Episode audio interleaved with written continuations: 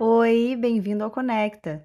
Aqui a gente vai conversar com educadores e especialistas em educação sobre como preparar crianças e jovens para o mundo atual e para as questões que ainda vão surgir, para conectar as famílias à escola e a escola ao mundo. A conversa que vocês vão ouvir agora inaugurou o Eleva Conecta. Para assistir aos próximos encontros, fique ligado em nosso Instagram e siga a gente no YouTube. Vamos começar então. Eu sou Clara, sou gerente de comunicação das escolas Eleva é, e a gente está começando aqui o nosso primeiro Eleva Conecta com Márcio Cohen sobre metodologia ativa. O Márcio é nosso diretor pedagógico geral nas escolas Eleva. Ele é formado em engenharia, tem diplomas pelo IME, o IMPA e o MIT nos Estados Unidos. Ele tem 20 anos de experiência em educação e mais legal disso tudo, talvez, é que ele fez parte da concepção da Escola Eleva. Ele é professor da, da Escola Eleva no ensino médio e ele é pai da Escola Eleva também. Então, ele vive a experiência completa Escola Eleva. Márcia, se você quiser dizer, falar oi para o pessoal e falar mais alguma coisa sobre você. Oi, pessoal, é um prazer estar aqui. É, como a Clara falou, eu me formei em engenharia, mas a minha vida toda foi educação. Estou há 20 anos em educação e conceber, junto com o time, o projeto da Escola Eleva foi talvez uma das coisas mais realizadoras que eu já consegui fazer. Acho que agora a gente vive a implementação desse sonho e eu estou aqui para compartilhar um pouquinho como é que a gente pensa sobre algumas das dimensões mais basilares do que a gente faz. Perfeito, legal, Márcio. Então, vamos começar do começo? É, a, a, como eu falei aqui no início, o Eleva Connect ele surgiu dessa ideia que a gente tinha, a gente tinha muita vontade de conseguir explicar melhor a nossa proposta pedagógica é, para as famílias que estão com a gente e, e que ainda não estão com a gente, que se interessam pela escola Eleva. Então, pensando nisso, que é uma vontade da gente é, conseguir falar com mais profundidade de alguns tópicos super importantes para a gente, por que, que você acha que é legal a gente começar essa série falando de metodologia ativa?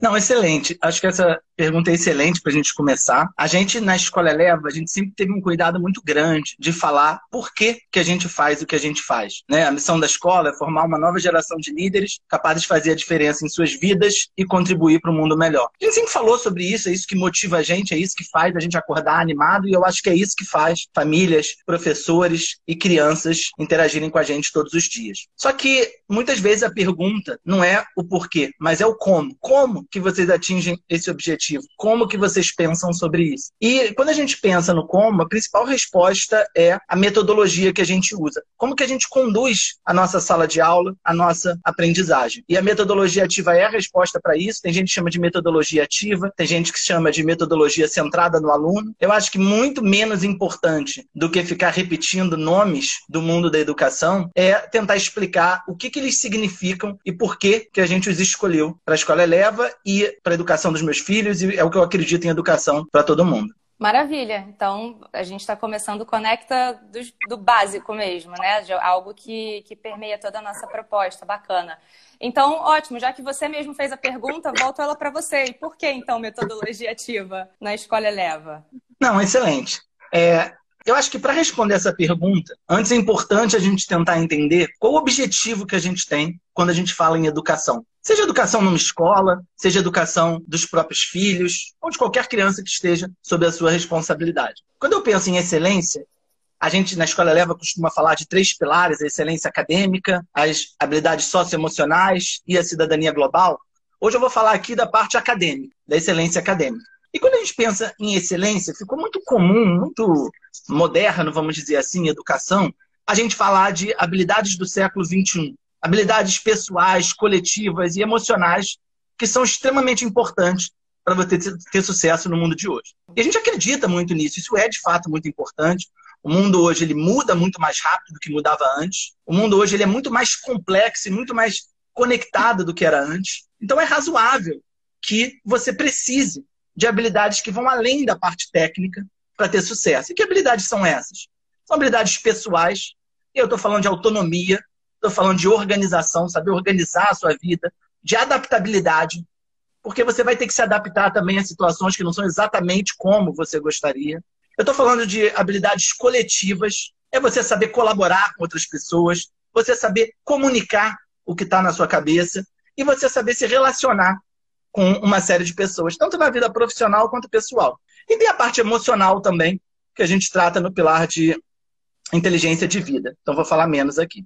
Mas eu acredito que é um erro a gente ficar focando só nessas habilidades do século XXI. Porque a verdade é que não adianta você aprender comunicação se você não tem nada muito interessante para dizer, não tem mágica. Também não adianta você querer ter pensamento crítico sobre o mundo se você não conhece profundamente nada e não corre atrás do conhecimento. Então é muito importante você conseguir conectar essas habilidades do século XXI com habilidades cognitivas, habilidades mais tradicionais, que sempre foram importantes.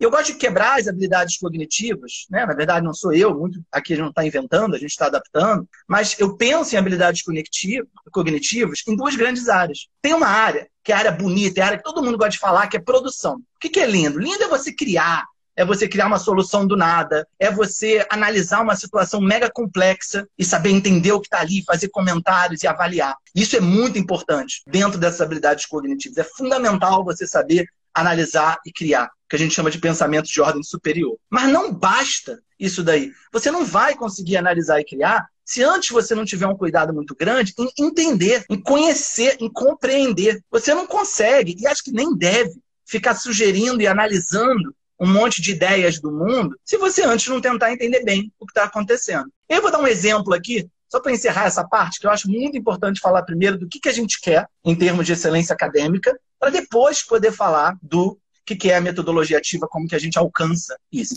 E aí você vai ver que eu não vou ficar falando aqui de resultado em vestibular, de application para fora do Brasil. Isso é importante, isso é bacana, a gente comemora, a gente celebra quando esses resultados vêm, mas esse não é o fim, não é o motivo pelo qual a gente faz o que a gente faz. Tá?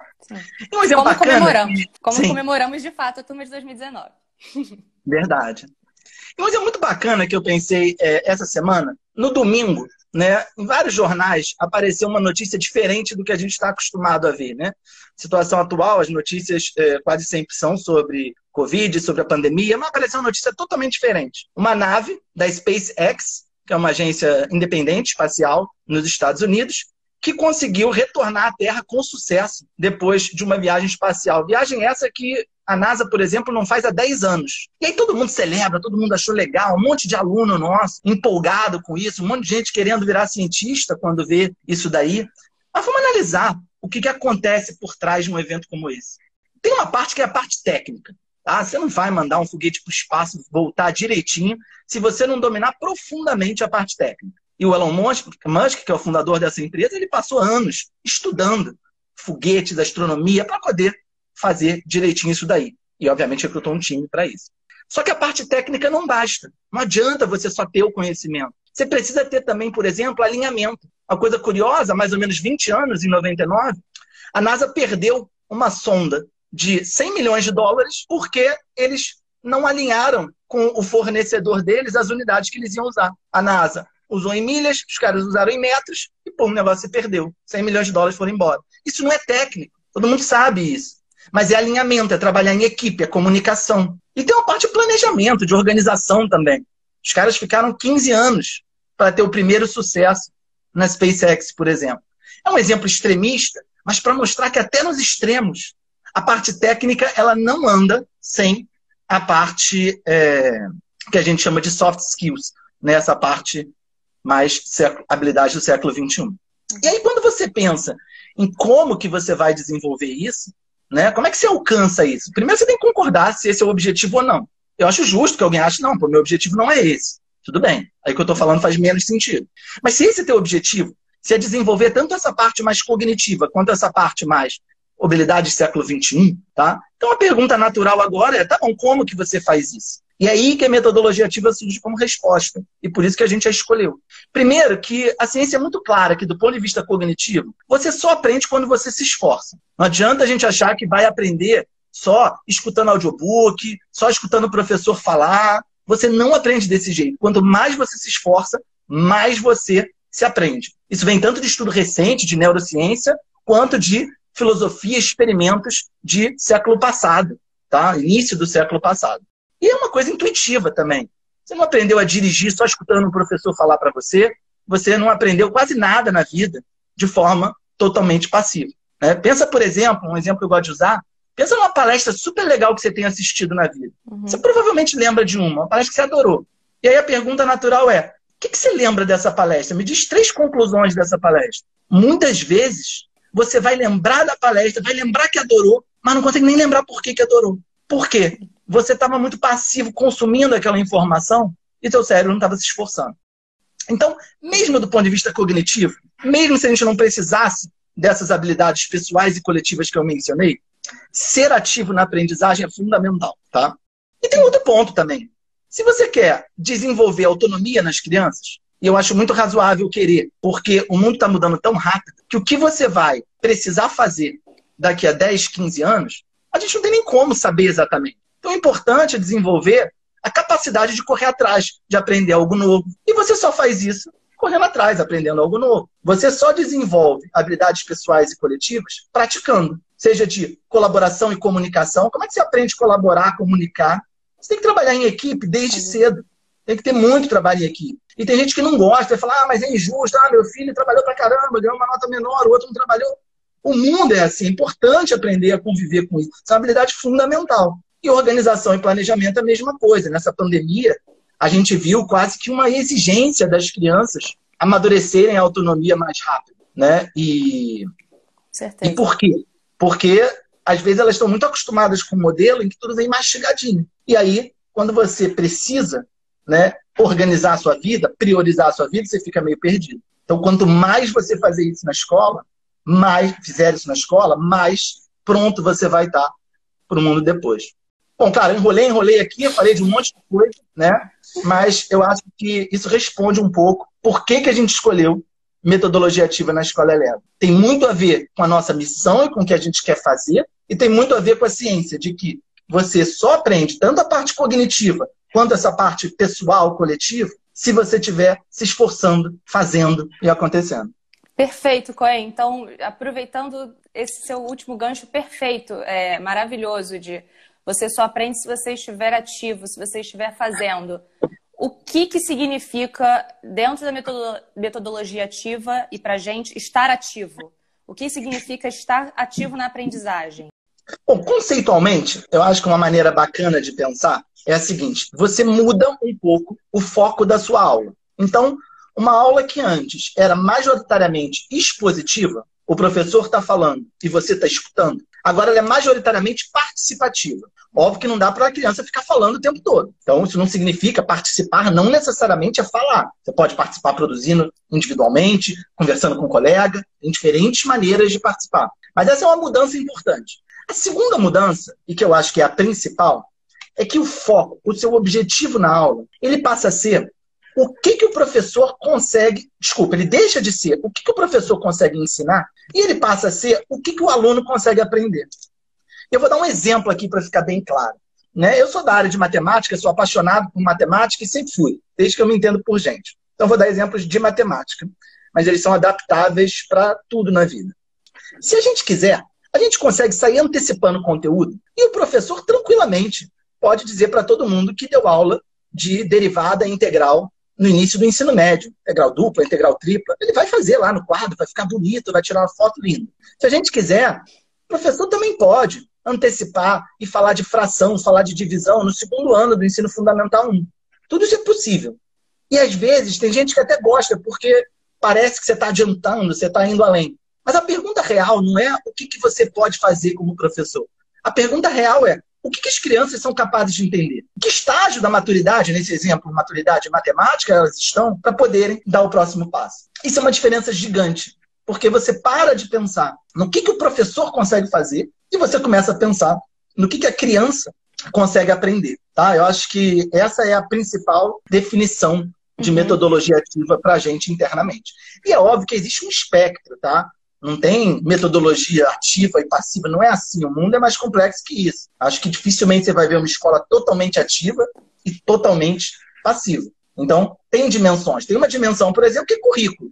Se você quiser ser totalmente centrado no aluno desse jeito que eu definia, você pode fazer, e tem escola no mundo que faz isso, que não tem currículo. A criança vai escolher o que ela quer aprender no momento que ela quer aprender. Não é isso que a gente acredita na escola Eleva.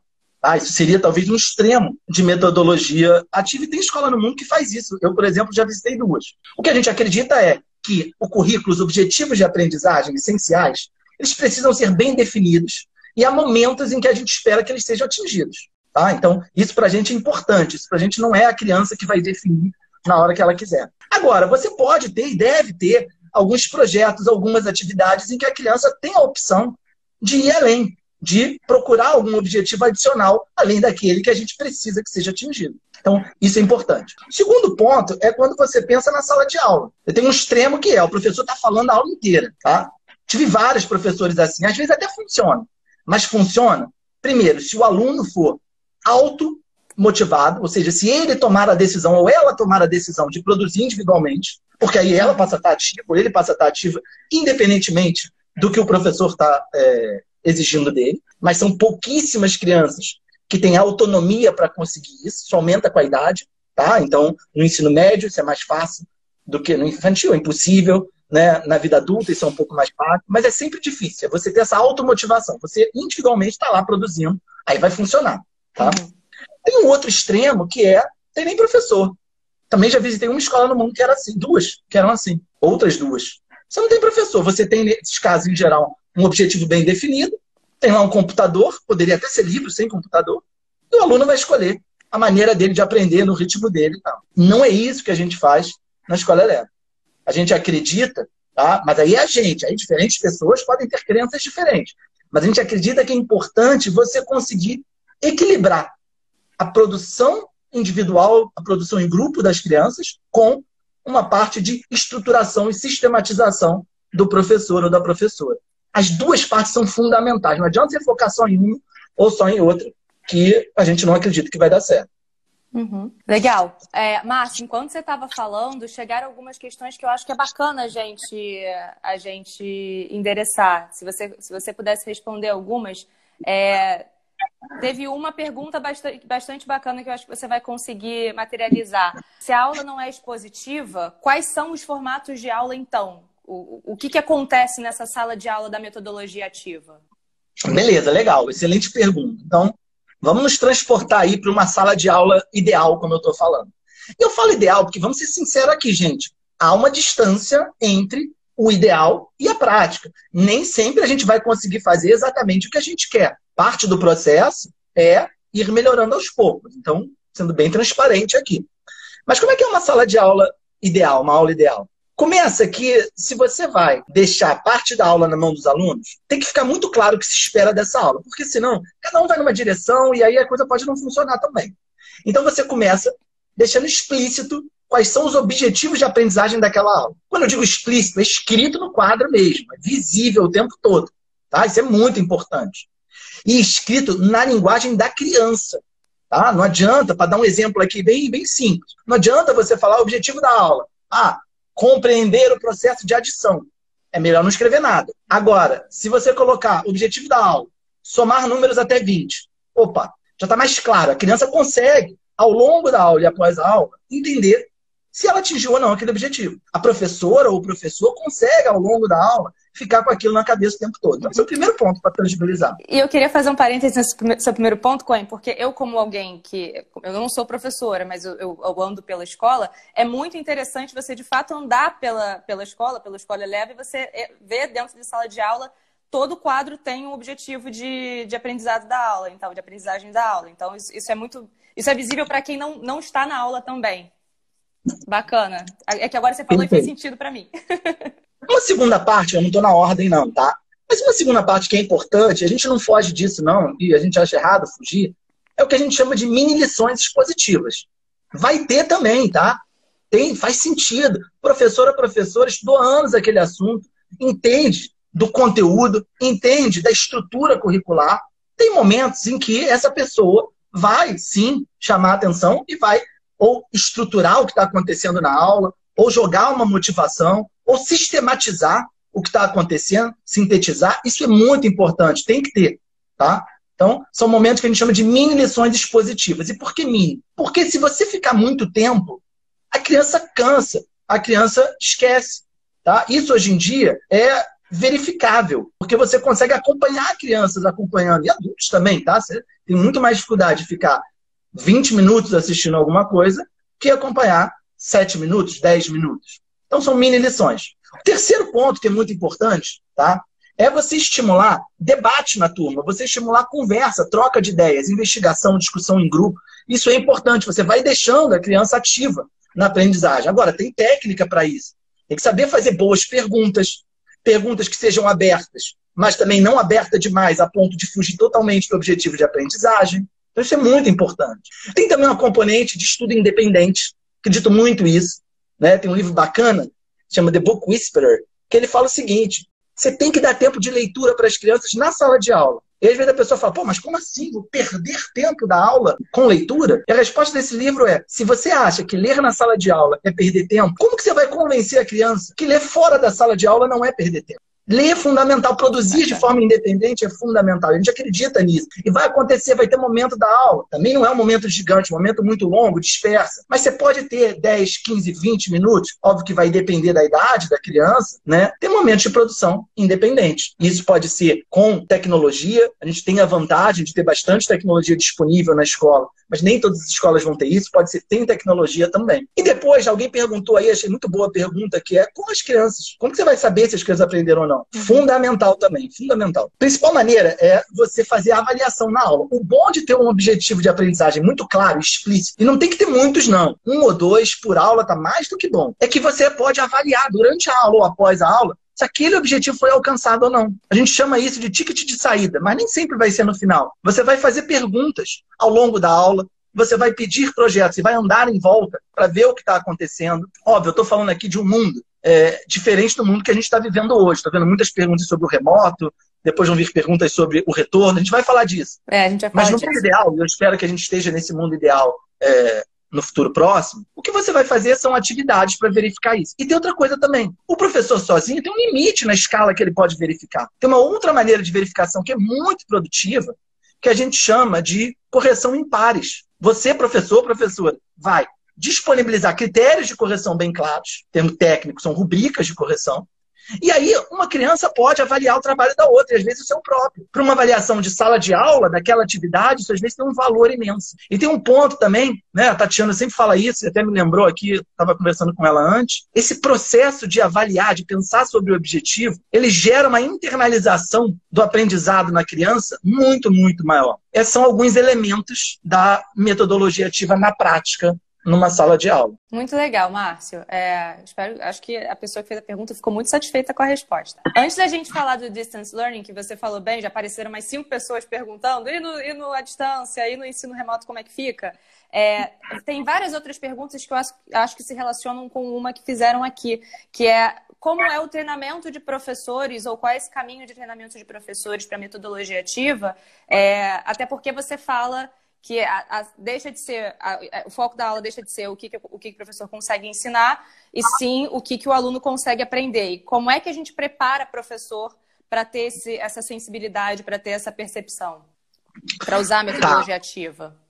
Ótima pergunta, tá? Tem uma referência que a gente usa bastante. Eu estou vendo ali que a Maíra está é, tá dando gás nas referências, nas respostas, então a Maíra pode escrever que é uma é Danielson, o nome da pessoa que escreveu esse livro ela fala exatamente de como que você deve pensar em treinamento de professores para a metodologia ativa funcionar. Porque eu acho mais difícil fazer metodologia ativa, tá?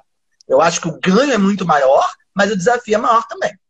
Então, tem um desafio, que é o que eu falei já antes, que é a parte mais é, tradicional. O professor tem que saber o conteúdo, ele tem que saber essas coisas, senão não vai, não vai dar certo, tá? Não tem mágica. Mas eu acho que quando você pensa em metodologia ativa, vamos pensar nas três componentes mais difíceis que o professor precisa dominar. Tem uma parte que é a parte mais associada ao pedagógico mesmo. Primeiro, tem que dominar metodologia e técnicas, tá? Então, como que você faz uma discussão em sala de aula? Como é que você estimula a participação de alunos que podem não estar tão engajados assim? Como é que você mescla produção e essa parte expositiva que eu mencionei? Então, tudo isso é importante na capacitação de professores. Ainda dentro dessa parte pedagógica, tem uma coisa também que é o conteúdo e estrutura da disciplina. É um erro achar que a metodologia resolve o conhecimento. Não, eles têm que andar juntos. Metodologia por metodologia, não é só em educação, não. Não resolve o mundo de ninguém. ela é uma ferramenta para te ajudar.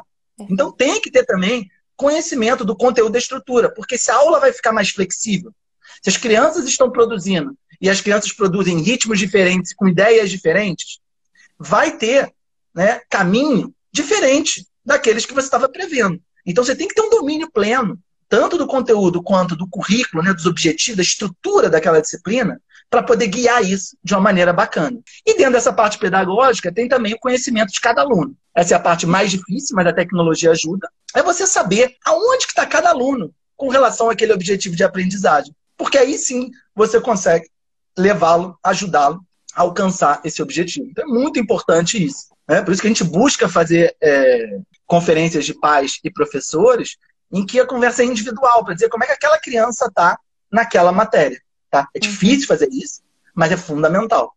Tem uma outra componente que é assim, a metodologia ativa, eu gosto muito dela, mas ela também oferece desafios. Eu acho que é fundamental quando você escolhe uma ferramenta saber para que, que ela serve e aonde que ela traz mais desafios para você mitigar esses desafios. Perfeito. Os dois desafios principais são a parte de comportamento dos alunos, tá? E essa parte de conteúdo que eu já mencionei. Do ponto de vista de comportamento, tem bastante treinamento, capacitação nessa linha também, né? Acho que isso é fundamental. Primeiro, você precisa deixar muito claro quais são as expectativas, os combinados de comportamento na sua sala e na sua escola. Então, isso tem muito a ver com as expectativas. E no início, é bom que no início do ano, quando está é, todo mundo de cabeça fresca, as crianças contribuem muito para isso, porque elas sabem o que se espera, o que é certo e o que é errado. Então, você vai criando isso junto e vai declarando, vai deixando isso explícito. Quase sempre, quando você cria objetivos esperados de comportamento, eles saem dentro de três grandes categorias. A primeira é eu comigo mesmo, então, onde você vai falar de responsabilidade, de correr atrás, de estudar, de cumprir com seus compromissos. Tem uma segunda parte que é eu com os outros, onde você vai falar de escutar antes de falar, de respeitar um ponto de vista diferente do seu não achar que você tem a resposta certa para tudo.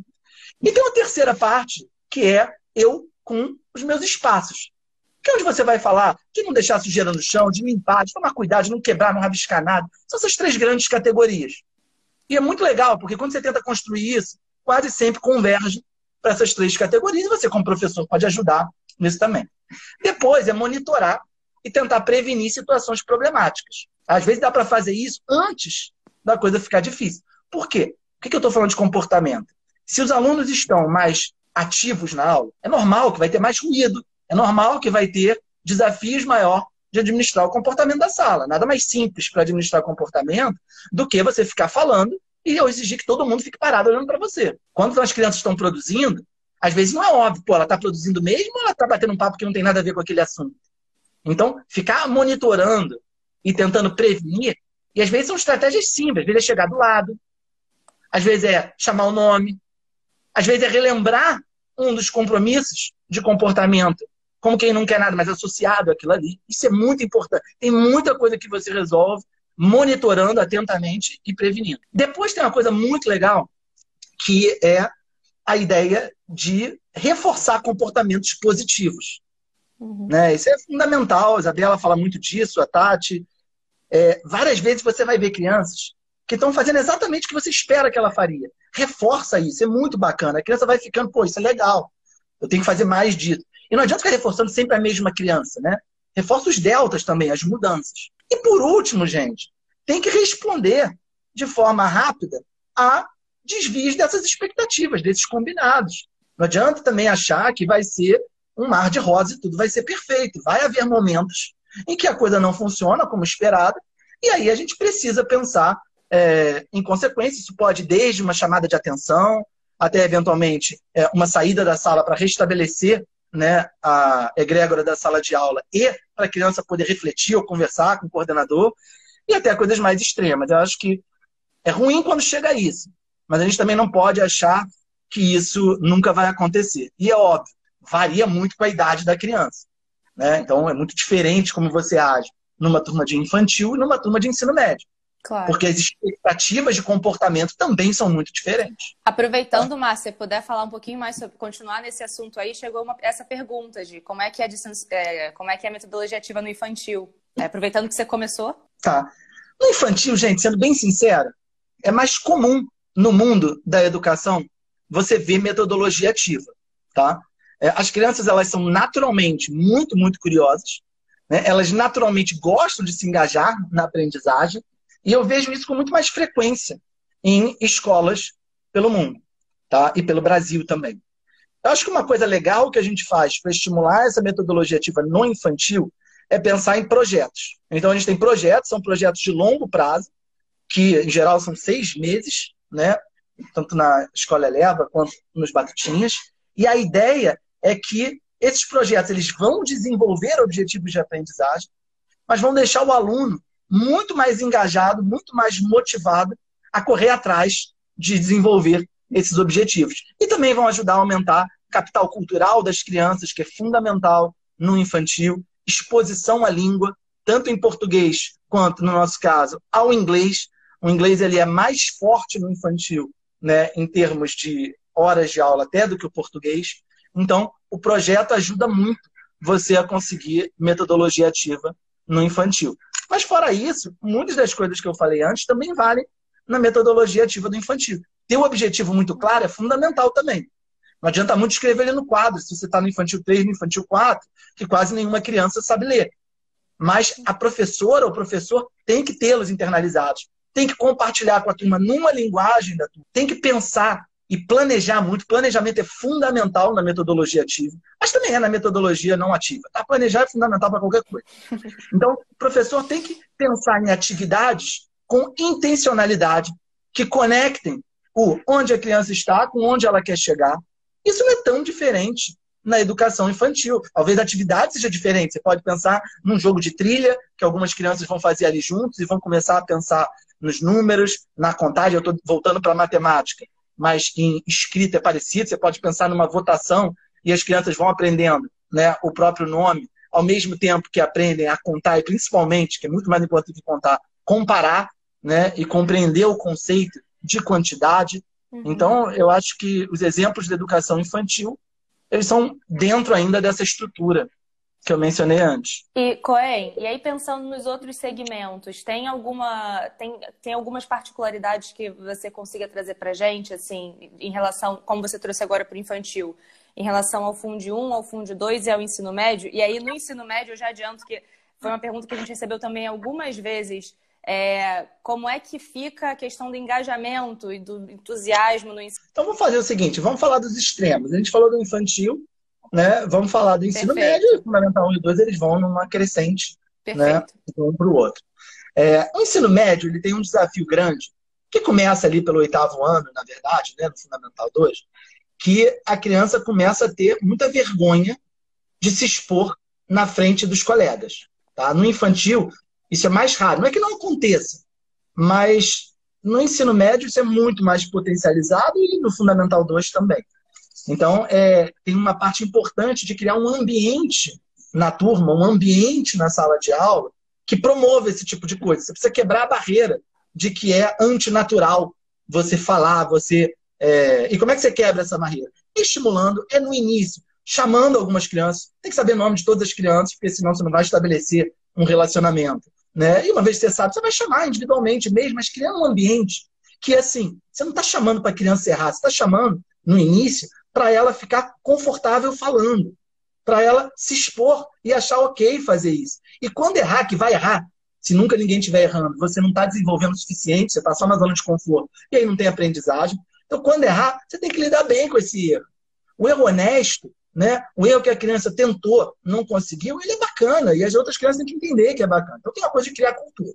Tem outra coisa que é desafiadora também, que à medida que o ensino médio está terminando, você tem algumas necessidades de admissões a faculdades ou de currículo IB que são externas à escola e que são fundamentais para a continuidade do aprendizado dessa criança. Então é importante ter isso na cabeça também, né? Os objetivos de aprendizagem eles começam a ficar definidos não só pela escola, mas também por entes externos. E às vezes, em algumas situações, isso dificulta um pouco a metodologia ativa. E a gente tem que viver com isso, tem que adaptar. E a metodologia ativa, a gente não é só sair da caixa, não, tá? Um aluno, vamos pensar agora no aluno da terceira série, que está estudando para fazer exames de admissão, seja o Enem, seja um SAT, no Brasil ou fora. Né? Nossos alunos tiveram resultados espetaculares no ano passado, no Enem, fora do Brasil. Como é que você faz isso? Às vezes, a metodologia ativa é você lá resolvendo uma prova parecida com a que você vai fazer depois também, gente. Isso é estar ativo. Isso é você sozinho aprendendo ali, se esforçando né, para aprendizagem. Então, a metodologia ativa ela não é só uma coisa de ideias fora da caixa, tecnologia pra caramba, século XXI. Não. Dá para fazer metodologia ativa com as ferramentas antigas e funciona bastante bem também. Agora, você fica privado porque você não consegue realizar algumas coisas. Você não consegue, por exemplo, ver o que todos os alunos fizeram ao mesmo tempo. Hoje tem ferramentas tecnológicas que permitem isso. Mas dá para fazer. E eu acho que no ensino médio você tem que se adaptar um pouquinho a essas condições que são a saída, o que, vai acontecer com o aluno depois. Uhum. Legal, Coen, você ter falado disso, porque também chegou algumas vezes uma pergunta que eu achei muito interessante. Eu não lembro agora aqui as pessoas, mas foram umas três pessoas que perguntaram é, como se tiver, como se fosse uma oposição, como se houvesse uma oposição entre metodologia ativa e o conteúdo. Eu sei que você já falou um pouquinho de como as coisas andam juntas, mas vieram algumas perguntas no tom de ah, mas dá para ter metodologia ativa quando se valoriza uma, uma educação conteudista também e uma coisa voltada para conteúdo? O que, que você consegue falar um pouquinho para gente? Tá. É, eu acho que quando a gente fala de uma educação conteudista, volta um pouco. Toma muito cuidado, porque assim, esses termos não são bem definidos, né? Sim. Então não é que existe um glossário do mundo em que você Sim. vai lá e lê educação conteudista, metodologia ativa. Mas, normalmente, a ideia de metodologia de conteúdo, educação conteudista, ela está associada a uma quantidade grande de conteúdos na educação. Tá? E eu volto para aqueles meus exemplos de o que, que você está medindo? É o que o professor consegue fazer ou o que o aluno consegue aprender? Então, eu acho que às vezes você precisa fazer escolhas. Tá? Às vezes você precisa sim tirar um conteúdo ou outro para conseguir gerar mais aprendizagem, gerar mais protagonismo do aluno na sala. Mas essa não é uma escolha real. Ela seria uma escolha real e ruim se você estivesse escolhendo entre aprender um monte de conteúdo e aprender menos coisas. Mas não é essa a escolha. Porque uhum. quando você entope a criança de conteúdo, Perfeito. tirando talvez uns 5, 10% das crianças, que vão correr atrás de outros jeitos também, você não está aprendendo aqueles conteúdos, você só está jogando. Basta você lembrar né, o que, que ficou do que você aprendeu na escola. É, em geral, muito pouca coisa. Não é muito pouca coisa porque passaram-se vários anos, não. Muito pouca coisa, mesmo logo depois. Mesmo logo depois que passa uma prova, uma avaliação. Então, eu acho que tem escolhas que você faz sim, tá? Por isso que é fundamental essa questão do conteúdo. Tá no radar e como é que você define ela? Você primeiro você cria um currículo, é fundamental você ter o objetivo de aprendizagem bem definido. Sem isso, eu acho até perigoso falar em metodologia ativa. Então tem que ter objetivo de aprendizagem bem definidos, que façam sentido de série a série, e nisso há escolhas. Bom, uma vez que você tem esse objetivo de aprendizagem, você precisa elaborar atividades que sejam conectadas com esses objetivos. Porque você quer maximizar seu tempo. Você quer ser eficiente no uso do tempo. E você tem que o tempo todo medir se os objetivos foram atingidos. Tanto numa avaliação formativa, que a gente chama na sala de aula, ao longo da aula, quanto em avaliações somativas, que podem ser as avaliações mais formais, tradicionais, ou outras formas de avaliação. A gente na escola leva gosta de dividir. Então, existem as avaliações mais formais, mas também existem avaliações que são uma apresentação, um projeto de pesquisa, um relatório. Então, isso eu acho que é muito, muito importante. É um absurdo, por exemplo, uma criança terminar no ensino básico no Brasil e não saber escrever um relatório de, sei lá, cinco páginas, dez páginas sobre um assunto importante, ser um pouco mais profundo na pesquisa e no estudo. Né? Então, isso é fundamental. Mas é você sempre avaliar como a Maíra falou ali, para a aprendizagem. Quando você avalia, você tem dois objetivos. Um é medir o que foi aprendido. Isso é importante também. Precisa saber o que foi aprendido. O outro é pensar como que você aprende mais a partir dessa informação que você teve. Então, esses dois têm que estar sempre em conjunto. Legal. Coen, e aí acho que a gente pode chegar naquela, naquela pergunta que tantas pessoas fizeram também. E a metodologia ativa agora? E a metodologia ativa no distance learning? Como manter a aprendizagem ativa no isolamento? Legal. Então, nesse momento de isolamento, é, a metodologia ativa, como é que a gente pensa sobre ela? Acho que, assim, inicialmente, a aula expositiva ela passa um conforto nesse momento. A gente viu isso né, na conversa com algumas famílias. Por que um conforto? Porque ela dá uma sensação de normalidade. Né? A criança pode estar lá no início da aula, vai ficar lá até o final. Mas vamos lembrar que o objetivo maior não é a sensação de normalidade, é a aprendizagem. Então, tem que tomar um pouco de cuidado ao achar que a exposição é o melhor caminho nesse mundo online. Não é, mas tem que ter um mix, é um equilíbrio. Por outro lado, a autonomia das crianças ela varia muito. Varia com a idade e varia dentro de uma mesma idade também. Então, especialmente em idades em que a criança é menos autônoma, por exemplo, antes de ler, é muito mais difícil fazer metodologia ativa. E assim, eu falo isso depois de ter pesquisado bastante, porque a gente tentou, a gente falou com escolas do mundo inteiro para tentar entender qual a melhor maneira de fazer distance learning, educação à distância no infantil. Uhum. E a gente não viu escola que estivesse fazendo isso de uma maneira muito boa. À medida que a criança vai tendo mais idade, e normalmente isso está associado a mais autonomia, ou deveria estar, aí você começa a ter uma facilidade maior. O que a gente viu foi, quanto mais a criança já tinha desenvolvido autonomia, e aí estar em uma escola que tem metodologia ativa ajuda a desenvolver essa autonomia, mas não é de uma hora para outra, isso não ocorre em um ano nem em dois, é aos poucos. Mas quanto mais autonomia a criança tinha, mais ela aproveitou o distance learning. A ponto de eu ter alunos, eu sou professor também, que falam, cara, sendo bem sincero, eu prefiro o distance learning. Mas são crianças que já desenvolveram essa autonomia. Tá? Uhum. É, tem um número considerável de crianças que estão aí, mas também há outros que precisam ainda desenvolver, e aí o presencial ainda é melhor para isso. E tem uma outra questão também que a maioria das escolas, inclusive a gente, adaptou um modelo que existia para aprendizagem à distância. Não foi uma coisa nativa à distância. Mesmo as melhores escolas do mundo, olha o que Harvard fez, o que MIT fez, uhum. foram adaptações do que existia. Isso é diferente de alguns modelos que já nasceram de forma nativa para a educação à distância, como o Khan Academy, por exemplo, como o RES Kids, que são algumas plataformas, primeiro de matemática, segunda de inglês, que já pensam sobre isso há muito mais tempo e de forma mais estruturada. Tá? Então a gente tentou também usar essas plataformas, mas a verdade é que no online, acho que tudo foi um desafio. Com ou sem metodologia ativa, foi desafio. Agora, as crianças que já tinham experimentado metodologia ativa há mais tempo e conseguiram, com isso, desenvolver mais autonomia, certamente foram muito beneficiadas dessa autonomia, por essa autonomia no mundo à distância. Legal. Você acha que tem algum. É... É que chegou essa pergunta também, de como é que os pais podem contribuir nisso. Você acha que tem algo a se falar para as famílias que estão com crianças em casa é, em, em, escolas como a nossa de metodologia ativa? Bom, essa é uma pergunta boa, né? Que eu respondo até para mim mesmo. é, é, verdade. Como eu falei antes, é, tem uma diferença entre o ideal e o que a gente consegue fazer. Quando você está falando de professores, de profissionais que foram super selecionados, que passaram a vida estudando e ainda tem mais capacitação ainda desde que entram na escola, isso ainda é difícil, mas é mais fácil do que quando você está falando de famílias que não têm essa especialização e, além disso, estão vivendo, como todos nós, um momento de muito estresse, muito nervosismo em diversas dimensões. Eu acho que, de forma geral, seja nesse momento ou não, as minhas duas recomendações seriam: número um, não dá resposta pronta de primeira, tá? Não facilita a vida. Lembra, o esforço é fundamental para a aprendizagem. Então, quando vier a pergunta, pode ser uma pergunta simples, tá? Não precisa nem ser acadêmica, ah, pode colocar meu sapato? Ou, ah, o que, que significa essa palavra? Não pode colocar meu sapato e falar, não, tenta você. Óbvio que isso vai depender da idade. Adianta você mandar, tem uma filha de dois anos. Não vou pedir para ela colocar o sapato dela, porque não vai dar certo. E se eu ficar insistindo, ficar estressado, ela vai entrar numa zona de pânico e vai começar a criar traumas sobre isso que também não são legais.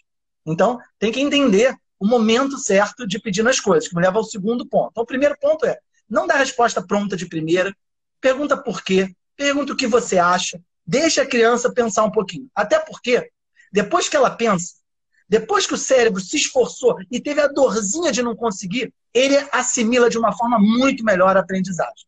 Então, vale muito porque antes, vale muito o que, que você acha antes, vale muito tenta fazer sozinho antes. Às vezes é difícil, tá, gente? Às vezes a gente está com pressa, às vezes a gente está nervoso, não dá para fazer. Então, o mundo não é uma utopia, não. Mas eu acho que essa é uma ideia boa para você pensar.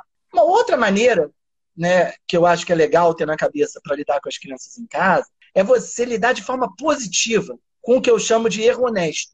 Se a criança estiver tentando, se a criança estiver sendo ativa, ela vai errar. E é bom que ela erre. Quando ela erra, significa que ela está tentando dar um passo um pouco além do que ela já sabe. E é assim que a gente aprende tudo na vida. É indo um pouquinho além do que a gente já sabe. Não muito, que a corda estica, e às vezes não volta mais, mas também não pouco que você nem cresce. Então, você precisa errar para aprender. E às vezes, a gente, como pai, como mãe, como responsável, às vezes a gente não lida bem com esse erro. Às vezes a gente acha que, pô, como é que você não sabe isso? Especialmente crianças mais novas, né? uma criança do infantil, uma criança do Fundamental 1. Para os adultos, tudo aquilo é muito fácil, muito óbvio. E às vezes a pessoa tem uma visão que é assim, ah, não, eu aprendi isso tão rápido na minha época. Mas é muito difícil lembrar de quando e como você aprendeu. E às vezes é diferente da criança também. Então, vou dar um exemplo que eu acho muito bacana, tá? Um exemplo simples, que é, é quando a criança está começando a falar. É muito comum você ver uma criança de 4 anos, por exemplo, 5 anos, falando assim: ah, eu fazia um brinquedo legal, eu fazia um desenho legal. E às vezes, né, a família vem, não é eu fazia, eu fiz, já falei que eu fiz.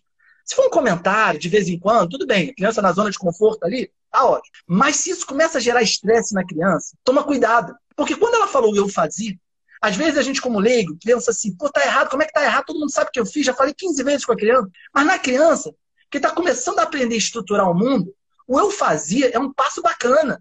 Olha o que, que ela aprendeu. Ela aprendeu que verbos da segunda conjugação, que são aqueles terminados em ER, como comer e beber, fazem o passado trocando o ER por I, como comi e bebi, e ela adaptou isso para o fazer. Foi um aprendizado super bacana. E se você começar a reclamar com a criança e falar que está errado, ela vai travar para esse tipo de conexão e aprendizagem. E quando você faz isso muitas vezes, ela trava mais. Isso não é legal. Então, você tem que entender o momento em que ela aprende isso. Uma criança de 6, 7 anos já vai falar, eu fiz de forma mais natural. Não vai nem entender exatamente por quê, ela ainda não entendeu, ela não sabe o que está acontecendo, mas ela sabe que o fazer e fiz é diferente. Uma criança mais velha, lá para o final do Fundamental 1, já começa a entender que existe uma estrutura, que existem conjugações, que alguns verbos são diferentes de outros. Essa risca também não, é, eu tinha feito, né, que é mais sofisticado ainda. Então, as coisas levam tempo. E como é que você, a família, vai saber isso tudo? Né? É difícil, não vai saber. Mas tenta entender se você está estressando demais a criança ou não. Se você está estressando demais, provavelmente é melhor você refletir, dar um passo para trás, para depois conseguir dar dois para frente. Então, acho que isso é muito importante quando você pensa é, na gente como pai, como mãe, em casa, avô, avó. Mas, de novo, nem tudo é perfeito. Às vezes eu estou nervoso também, às vezes eu faço coisa errada. Então, é, obviamente, a gente tem que entender o que, que a gente quer e, de vez em quando, nós mesmos, adultos, vamos cometer o erro honesto. E faz parte. Acho que é assim que a gente cresce e é assim que as crianças crescem também. Que maravilhoso, Coen. A Lina falou aqui: nunca mais corrijo eu fazia da minha filha de quatro anos. Isso também não é para tanto, mas tudo bem, vale a inspiração.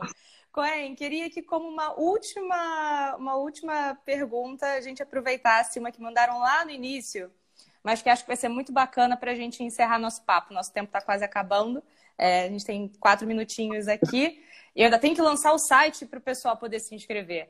Mas a pergunta é o seguinte: é, a gente fala, a gente falou de metodologia ativa aqui em todo esse nosso papo, e a gente falou que a metodologia ativa é muito centrada no protagonismo do aluno. E a pergunta que mandaram para a gente foi: o que, que é líder para vocês? O que, que vocês consideram é, que são esses líderes, esses protagonistas? Tá, eu acho que é uma pergunta ótima. Tá? A gente já refletiu bastante sobre isso quando a gente escolheu a palavra líder né, para compor a missão do Eleva. Líder, às vezes, tem uma conotação. Né? Isso é cultural, isso varia muito de país para país. Tá? Mas no Brasil, líder, às vezes, tem uma conotação negativa. A gente encara esse conceito de liderança como um protagonismo na sua própria vida. Tá? E eu acho que tem que fazer um equilíbrio também. Porque não dá para você querer liderar e ser protagonista o tempo todo, não. Tem um equilíbrio entre liderar e ser liderado porque nós somos uma comunidade e para a gente conseguir viver em harmonia, não dá para você o tempo todo querer ser protagonista. Tem que pensar também no outro, nos outros, na comunidade. Mas a ideia de liderança para a gente é uma ideia de protagonismo. É uma ideia de você, individualmente, conseguir buscar a sua aprendizagem, os seus objetivos, correr atrás do que você quer. Entendendo que não é fácil, entendendo que vai haver desafios e obstáculos no meio do caminho, mas que você é capaz de correr atrás para resolver. Você lidera a sua própria vida.